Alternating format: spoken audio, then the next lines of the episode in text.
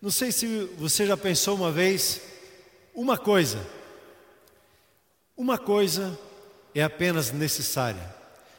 Nesses dias em que nós vivemos, dias é, de adversidades, dias de isolamento, dias de cada um estar por si, se você se perguntasse, se você resumir a tua fé a uma atitude, como nós ouvimos é, no domingo passado, qual é a atitude chave? Uma coisa que se espera de nós. E eu queria hoje compartilhar essa uma coisa com você. Esses dias eu estava vindo para o escritório e eu passei ali na Paulo Setúbal e de repente eu vi de longe assim um Fusca marrom. E a minha memória se ativou com aquele Fusca marrom. Eu passei e fiquei olhando para o Fusca, estava com a rodinha incrementada. E quando eu passei, eu levantei os olhos e vi o motorista, e era o César Gabardo. Parece que ele tem uma relíquia dessa em casa. Eu me lembrei do meu Fusquinha marrom. E lembrei dessa história junto é, no tempo que nós temos com o, o Clube do Livro, Mentores de Deus. E me lembrei de uma história com meu pai. É, eu tinha recebido o chamado para o ministério.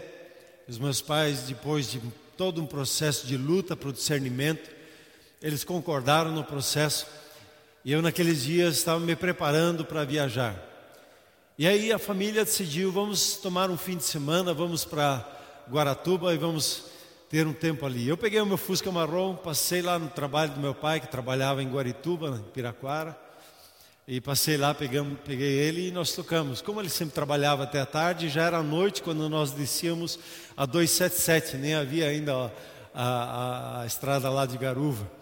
E nós passamos ali, no meio daquela escuridão, conversando um pouquinho lá, houve um silêncio. E naquele silêncio, de repente, o meu pai diz assim: Você escolheu a melhor parte. E eu não entendi o que ele falou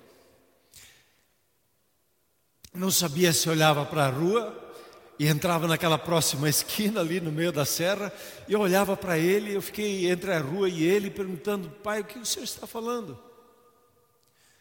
E sempre emociona a gente. Ele disse assim: Você escolheu a melhor parte. Lembra de Marta e Maria? Pois é, você escolheu a melhor parte. E hoje, relembrando essa história, eu vi que meu pai me dava uma palavra profética. E nós tivemos aquele, aquele final de semana, eu acabei viajando para a Alemanha, e na época o nosso contato era é, muito limitado, só por cartas. E naqueles três anos eu pude estudar a Bíblia, me dedicar a ela e me envolver com ela. E a escola tinha uma característica distinta de estudar versículo por versículo. E quando terminei aquela, forma, a, a, aquela escola depois de três anos, estava voltando para casa. É, eu estava subindo aquela escadaria depois da, da, da, da, da formatura e me veio uma pergunta: o que, que você vai ensinar para a igreja? E como que eu me senti com um branco na cabeça, como muitas vezes me sinto, me dá aquele branco assim. E, e eu disse, quase que entrou uma ansiedade. E eu veio uma, veio uma outra pergunta: o que, que mais marcou a sua vida nessa escola? Aí eu já sabia exatamente o que tinha me marcado. Eu falei a devocional. E eu me lembro naqueles dias, naqueles três anos, a escola era quase que um regime militar. E nós, cinco e meia da manhã, tinha que pular da cama, tinha tempo para fazer a sua higiene. Às seis horas em ponto, batia o sinal, a gente entrava em devocional. Até às seis e quarenta e cinco, quarenta e cinco minutos. E eu que sempre tive dificuldade de acordar de manhã, ainda tenho assim aquela minha dificuldade até os motores se aquecerem. E eu tinha muita dificuldade ali como jovem. E eu sentava naquela mesa, às vezes dormia, batia a cabeça no, na mesa e, e, me esforçava para fazer a minha devocional. E disse: Sabe o que? Eu vou ficar parado no beliche e vou, vou fazer a minha devocional de pé para não dormir. E quase que eu caí, porque eu dormi, quase dormi de pé. Mas eu aprendi naqueles três anos, batendo, batendo, batendo, batendo, sendo disciplinado, disciplinado, a fazer devocional. E eu vim com aquilo no coração, na minha volta para o Brasil. E me lembro que fiz uma oração muito chave, enquanto que nós passávamos uma área de turbulência. E eu vim carregando isso no meu coração. Fazer devocional. Fazer devocional. Fazer devocional. E aquilo que o Senhor me falou ali, ensina o meu povo a fazer devocional, a ouvir a minha voz. E eu queria ir com você até essa história que meu pai se lembrou lá em Lucas capítulo 10. Por gentileza, abra sua Bíblia lá em Lucas capítulo 10. Nós vamos ler ali a partir do versículo 38. É, se você abrir aí no seu aplicativo, abrir, a, a, veja aí na sua tela, tem essa história. Eu queria ressaltar duas palavras de Jesus nessa história. Diz assim: indo eles é, de caminho, no caso Jesus e seus discípulos, Jesus entrou num povoado e certa mulher chamada Marta hospedou-o na casa. Lá vem Jesus com seus amigos, ele vinha com doze. E ele entrou na casa dela, provavelmente tinha, não era uma casa tão pequena. E a, ela tinha uma irmã, e a irmã dela se chamava, como diz ali o texto, Maria. E esta se quedava assentada aos pés do Senhor Jesus, a ouvir-lhe os ensinamentos. Interessante, Jesus entrou na casa, sentou lá e já começou a conversar, a contar das coisas de Deus, e Maria, curiosa, já ficou ali junto. E aí a história continua. Marta, porém, ela estava agitada de um lado para o outro, ocupada em muitos serviços. Então se aproximou de Jesus e disse: Senhor, Marta né, chegou para Jesus e disse: Senhor, não te importas de que minha irmã tenha deixado que eu fique a servir sozinha? Ordena-lhe, pois, que ela venha ajudar-me. E respondeu-lhe Jesus: Marta, Marta, você está muito inquieta e se preocupa com muitas coisas. Entretanto, pouco é necessário, ou mesmo uma só coisa, precisa ser acrescentada na sua vida, Marta. E veja, normalmente Marta é lida aqui como é, o, o, a ovelhinha negra, não, mas Marta, Marta, ela tinha umas qualidades muito excelentes. E Jesus disse: oh, só falta uma coisa para você, Marta. E às vezes você se sente assim, você se sente muito agitado, fazendo muitas coisas e você é uma pessoa completa, mas tem aquele vazio. Parece que falta alguma coisa que lhe dê sentido nas coisas. E Jesus disse isso para Marta: Marta, você é muito completa, você é muito legal em tudo que você faz, mas uma coisa te falta. E aí lemos lá o, continuar do, da, da história. Maria, pois, ela escolheu a boa parte e essa não lhe será tirada. Maria tinha feito uma escolha na vida dela e, e, e Jesus convidou Marta a entrar nessa escolha e essa escolha é para você hoje. Marta ela foi chamada que ela precisava de uma coisa a mais na vida dela, uma coisa chave na vida dela. Fazer que nem Maria, é, deixar um pouco seus agitos, as suas preocupações. E quem nesse dia não passa preocupado, ouvindo tantas notícias, ouvindo relatórios de morte.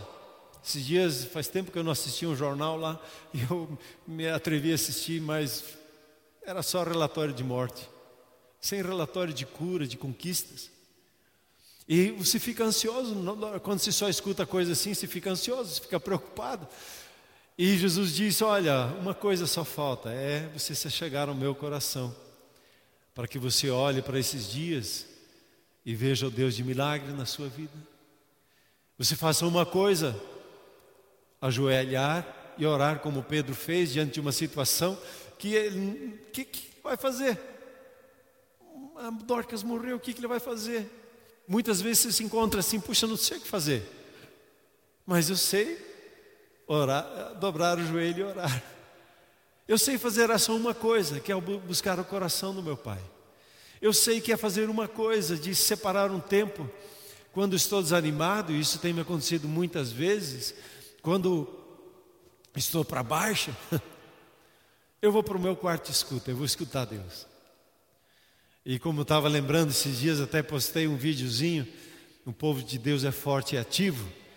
E quando você vai para o coração do seu pai, conhece a Deus e percebe o falar dele, uau, você entra lá que nem um gatinho miando, mas sai de lá da presença dele como um leão, como um tigre para a conquista daquilo que Deus tem dado para a sua vida. Uma coisa só nos é necessária fazer.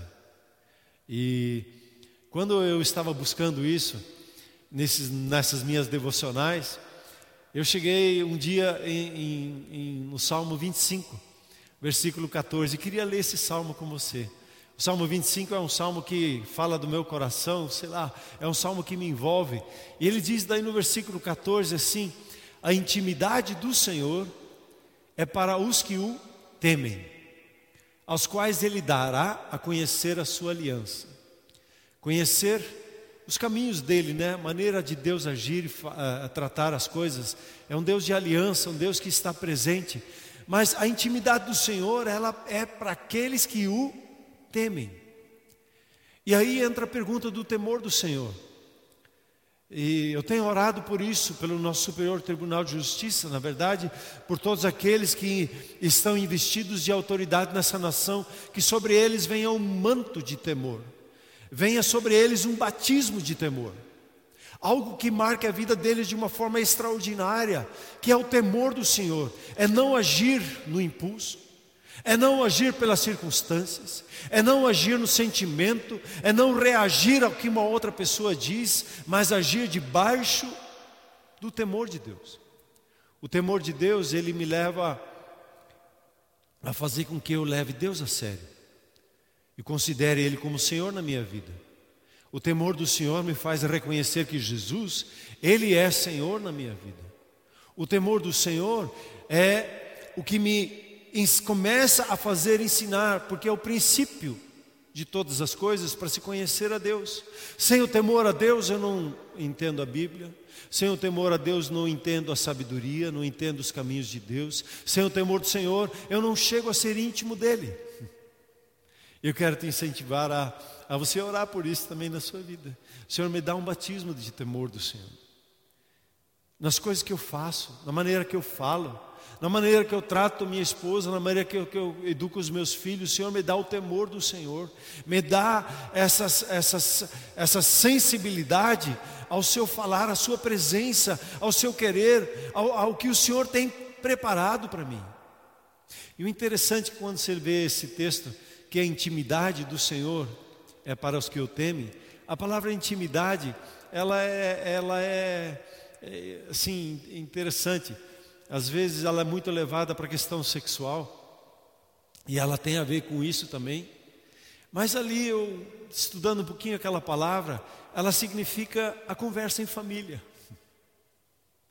Ou sentar à mesa em família e falar dos segredos, das histórias, do que, que passa na família, de abrir o coração quando se está sentado à mesa com a sua família e orar junto.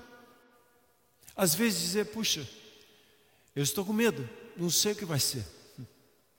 E aí você, como família, senta e ora. Davi, que escreveu esse salmo, ele conhecia essa mesa. E quando você lê o Salmo 23, né? É, ele me faz sentar à mesa, e ali eu curto tudo que Deus tem para mim. E ali naquela mesa ele me unge. A mesa ela se chama devocional. A mesa, se você olhar para Jesus, ele chamou de entra no teu quarto e fecha a porta. Teu pai que está no secreto te vê. Nós às vezes chamamos de quarto de escuta, às vezes até jovens têm chamado de quarto secreto. O secreto significando os mistérios que Deus tem para nós, que Ele quer revelar e que são conhecidos na intimidade com Ele. E você e eu somos convidados para essa intimidade. E aí eu me lembrei de outro salmo, o Salmo 32, que eu também gosto muito. E o Salmo 32, Deus nos deu uma palavra para o nosso casamento, é, é a mensagem de Deus para o nosso casamento. Acho que eu vou precisar. Ah, tem água aqui, já vou tomar uma aguinha aqui. Veja o Salmo 32, 8 comigo. Vamos ler lá ele, o, o versículo 8 e o 9.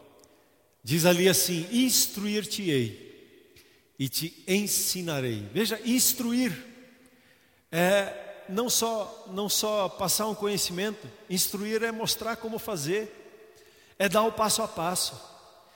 Aí o ensinar, ele diz lá: Instruir-te-ei e te ensinarei o caminho que deve seguir. Quer dizer, você, eu, eu e você, nós precisamos de um guia na nossa vida que nos pega pela mão e nos ensina o caminho de Deus, porque o caminho dele é muito superior ao nosso, não é assim? O, o, o pensamento de Deus para compreender ele, eu preciso de um instrutor que me diga, eu preciso que alguém me pegue pela mão e me ensine o caminho. Ele está dizendo isso e continua o versículo lá dizendo o seguinte: Instruir-te-ei, te ensinarei o caminho que deve seguir e aí a parte que eu gosto. E sob as minhas vistas te darei conselho. Esse sobre, sobre as minhas vistas é chamar perto. É, é debaixo do olhar dele, é, da, é do cuidar da presença dele. Sempre mexeu comigo Moisés. Moisés era um homem que conversava face a face com Deus. E é, se tornou uma oração na minha vida, Senhor. Assim como Moisés, eu quero ser. Ele talvez não tinha visão e essas coisas aí, e sonhos, mas ele falava face a face com o Senhor: Senhor, me leva ali. Senhor, me leva ali. Ele diz: Vai no quarto e escuta, fecha a porta.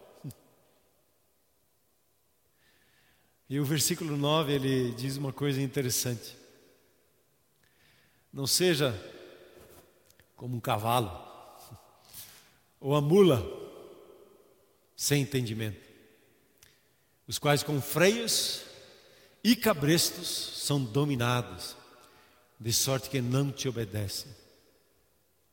Não sei se você sabe o que é um cabresto, como é que se domina um cavalo. Eu também não sei certinho, mas sei que o cavalo ele ganha uma, um engate aqui, outro engate aqui. E o cavaleiro, quando ele vai guiar, ele, quando o cavalo é muito chucro, né? Pega ele por aqui e tem que forçar, tem que machucar ele, para que ele obedeça. Eu não quero ser assim. Eu não quero ser um burro, nem um cavalo, que precisa ali, ah, para pegar você, vou dominar você. O Espírito Santo, ah, por aqui, por aqui, por aqui. Não, eu quero ser como uma pena na mão dele, que é, que é um pequeno sopro dele, do falar dele. Eu já fui. E esse Salmo 32 oito marcou o casamento nosso, da Silvia e meu. E aquilo que Deus tinha colocado no meu coração, Ele colocou no nosso coração. De sermos instruídos, de sermos ensinados por Ele.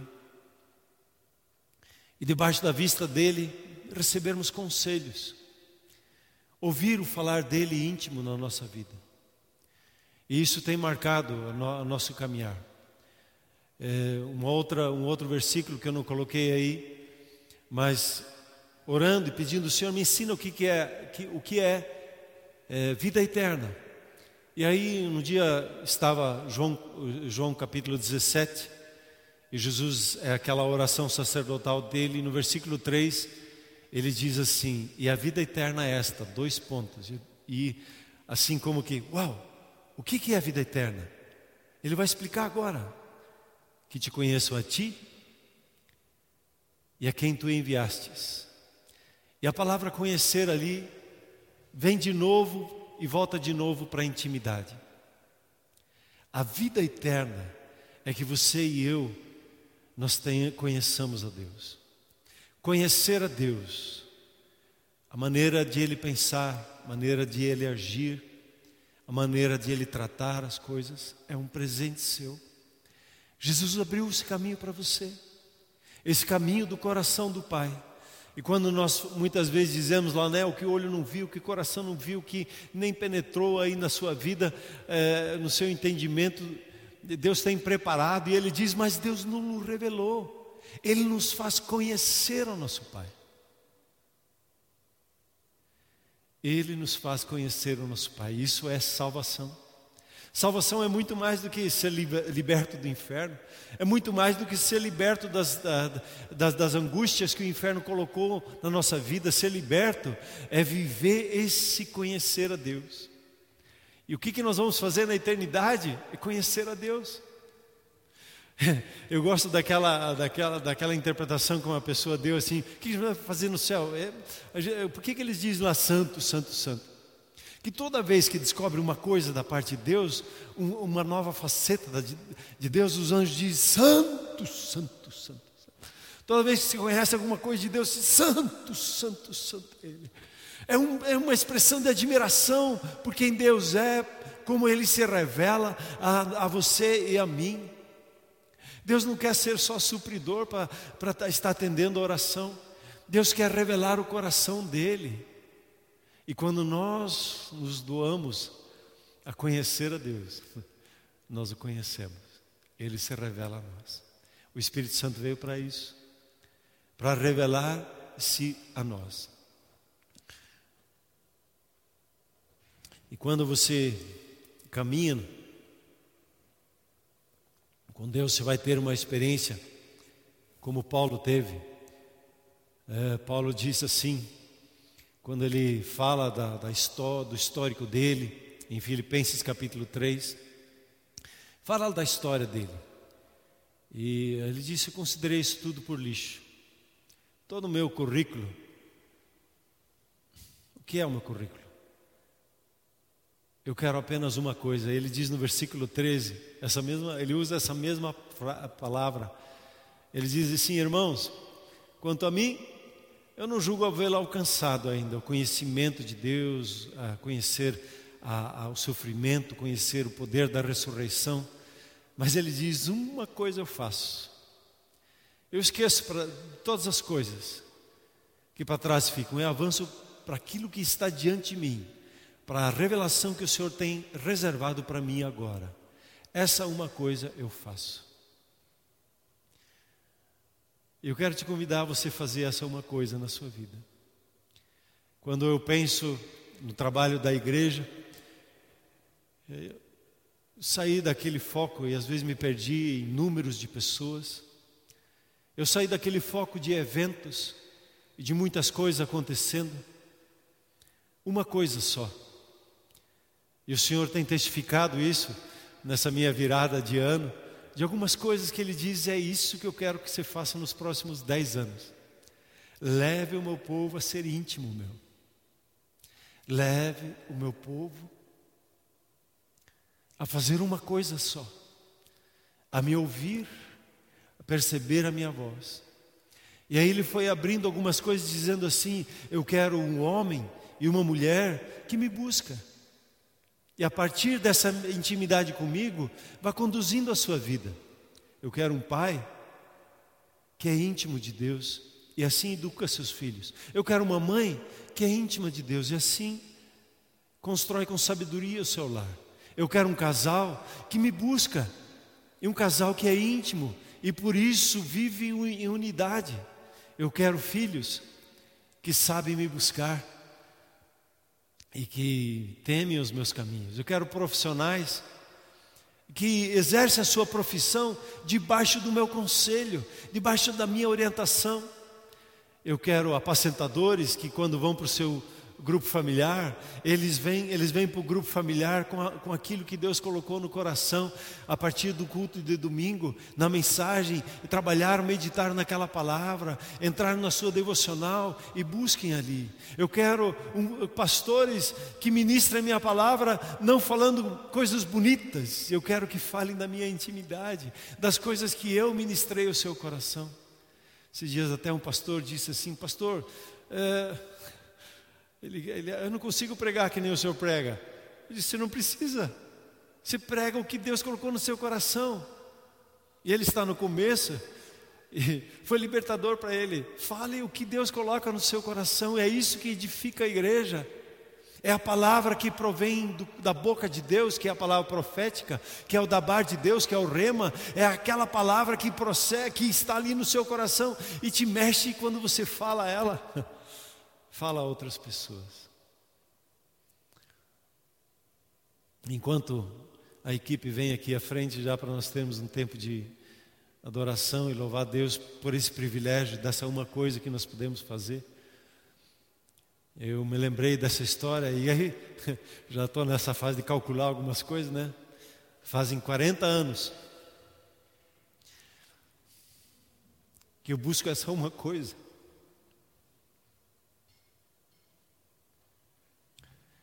Ouvir a voz do meu Pai e levar aqueles que estão comigo a ouvir a voz do meu Pai. E eu quero te convidar hoje, como tenho insistido com você. Venha, separe comigo lá. Hoje nós terminamos números, né? Já terminamos eh, Gênesis, Êxodo, pulamos Levíticos para facilitar um pouquinho a leitura, entramos em, é, em números, e amanhã nós entramos em Deuteronômios, um capítulo por dia a separar os seus 10, 15 minutos, a buscar uma palavra, talvez uma palavra ou uma frase, um versículo que marque a sua vida e perceba falar de Deus para com você. Se envolva no agir de Deus de uma forma íntima com Ele. E quando você entra na, na, na oração, Deus quer te chamar à mesa dele. E esses dias eu estava sentado à mesa e comecei a contar para a Silvia eu vou contar para você como foi para mim aquele dia. Eu li um capítulo, ele não me disse nada. E eu fiquei, li ele, eu sempre leio três vezes o capítulo. E, bom, uma, uma palavra me chamou a atenção: ordenar. E eu peguei aquele versículo e comecei a escrever. E quando escrevi, Moisés ordenou o povo. E quando eu escrevi aquela frase, aí começou a vir o que Deus falou para mim. E aí Deus me abriu os olhos que Deus quando dá uma coisa, Ele já vê ela entregue na sua vida, na minha vida. Eles estavam ali já organizando quem que vai ficar com o quê, antes de ter conquistado. Já era seu. E toda a obra da cruz, o perdão, a justiça, a dupla honra, a riqueza, a, a bênção, a saúde divina, e mais os outros três, sempre esqueço alguma coisa. Tudo é seu, já é dado a você. Agora, como eu conquisto? Como é que eu entro na terra e conquisto? Como é que eu conquisto? Ouvindo a voz do meu Pai. Não foi isso que Deus, eh, Deus falou para Josué? Ó oh, Josué, você conquista sim, medita na minha palavra, dia e noite, e aonde se pôr a planta do teu pé, Está feito, se ganhou. Só siga o meu falar. E Jesus abriu esse caminho para você e para mim. A partir de um ouvir, ouvir a palavra dele, nós caminhamos. Você foi chamado para ser íntimo de Deus. E eu quero hoje, durante esse tempo de louvor, convidar você a fazer um propósito, a permitir que o temor de Deus venha sobre você.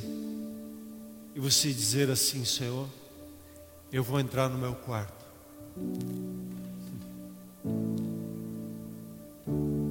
Eu vou separar tempo. Eu vou sentar à mesa. Eu quero ouvir a sua voz. Eu quero conversar com você como Moisés fazia, face a face. Como Jesus fazia, a mesma coisa ele fazia isso, face a face. Ele só faz o que eu ouço, só faço o que eu vejo. E Deus tem instrumentado a comunhão cristã Shalom nessa visão de levar você para ser íntimo de Deus. E tem instrumentado com tantas coisas para que você viva e a partir dessa intimidade você possa ganhar pessoas e falar do amor de Deus para com elas. Se para um tempo, deixe as coisas agora do seu lado. Envolva-se nesse louvor. Diga, Senhor, eu quero ser íntimo do Senhor. O meu coração, ele é do Senhor. Abra o seu coração e louve o Senhor nessa hora em nome de Jesus.